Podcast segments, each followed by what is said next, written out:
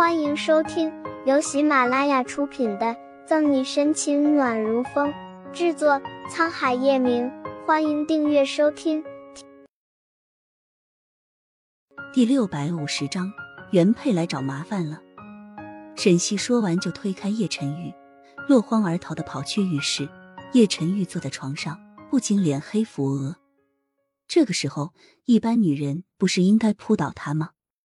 算了算了，如果小野猫是一般女人，那这世界上恐怕就没有比她还要一般的女人了。简单洗漱一番，叶晨玉就载着沈西去了警局，然后再回他的公司。刚到警局，沈西就把刑侦队的人集合在一起开会，询问艾滋病病毒感染一事。可大家都没有错过他微肿的嘴唇，心照不宣的笑了笑。医院那边现在怎么样了？还有病人送来吗？沈西翻着方初明今早统计的数据，昨天下午到现在暂且没有艾滋病病毒携带者送来医院，不过情况也很危急。人民医院已经死了两个，五个进入隔离重症监护室。收起笑意，方初明面色凝重。不仅如此，这件事在网上传的沸沸扬扬，人心惶惶，甚至不少键盘侠胡诌八扯，各种传染版本。顾青紧接着说：“穆饶，你那边呢？传染源找到了吗？”网上的舆论风波，沈系没有意外，但目前没有病人再被送到医院，对他来说也是不幸中的万幸。查到了些蛛丝马迹。穆饶翻开手里的笔记本，根据对每个艾滋病病毒携带者的询问，虽然个别私生活不检点，但有一个地方十分不正常。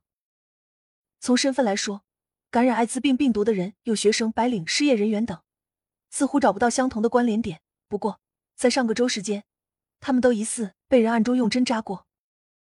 针孔扎人，刺入人的皮肤，的确可以传播艾滋病病毒。顾青接过话茬，谭维愤然拍桌，提出假设：难道这些丧心病狂的人是在报复社会？这样的新闻，谭维看的太多了。艾滋病感染者为报复社会，不惜沦落风尘，在红灯区招揽客人，通过性传播艾滋病，云云之类。不，竟然是报复社会。默然许久，沈西抿了抿唇，别忘了，这不仅仅是单独的 HIV。而是融合了五的超级病毒。如果只是报复社会这么简单，凶手无疑是艾滋病病毒感染者。这样的人生活一塌糊涂，不可能会有 L 五这样的病毒。这些人的目的我们现在还不清楚，但不管是什么，都必须尽快抓捕他们归案。沈西一锤定音：初明、穆饶，你们两个继续蹲守医院，有什么异常及时向我汇报。小维、顾青，你们二人根据受害人的笔录去查查被针孔扎的地方监控录像。是，得令。几人各自去忙活。病毒感染并非小事，沈西不敢怠慢，给刑侦队的人各自分配了任务后，他也没有闲着，四处查找着线索。等事情有点头绪，一天的时间不知不觉已经过去了。正当沈西准备去警局不远处买点火锅食料。然后等叶晨玉一起回家，刚出门就遇到一个不速之客。左心言，沈队长下班了。左心言笑容亲切，浑身上下透出的都是名门望族上流名媛应该有的优雅温婉，光华在眼瞳中流转。沈西心底划过一抹情绪，皮笑肉不笑的走过去。左小姐来警局有什么事吗？可能出于女人天生的第六感。虽然左心言什么都没有说，但沈西还是能察觉到他对叶晨玉的感情。重要的是，他和叶晨玉还生了一个儿子。虽然沈西挺喜欢那个小家伙的，但不得不承认这点。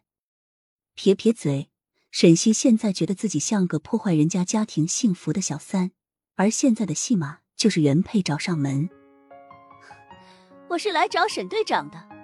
左心言悠悠一笑。找我，沈西眨了眨眼，内心暗忖：果不其然呐，原配来找麻烦了。此刻沈西把叶晨玉骂了个狗血淋头本集结束了不要走开精彩马上回来。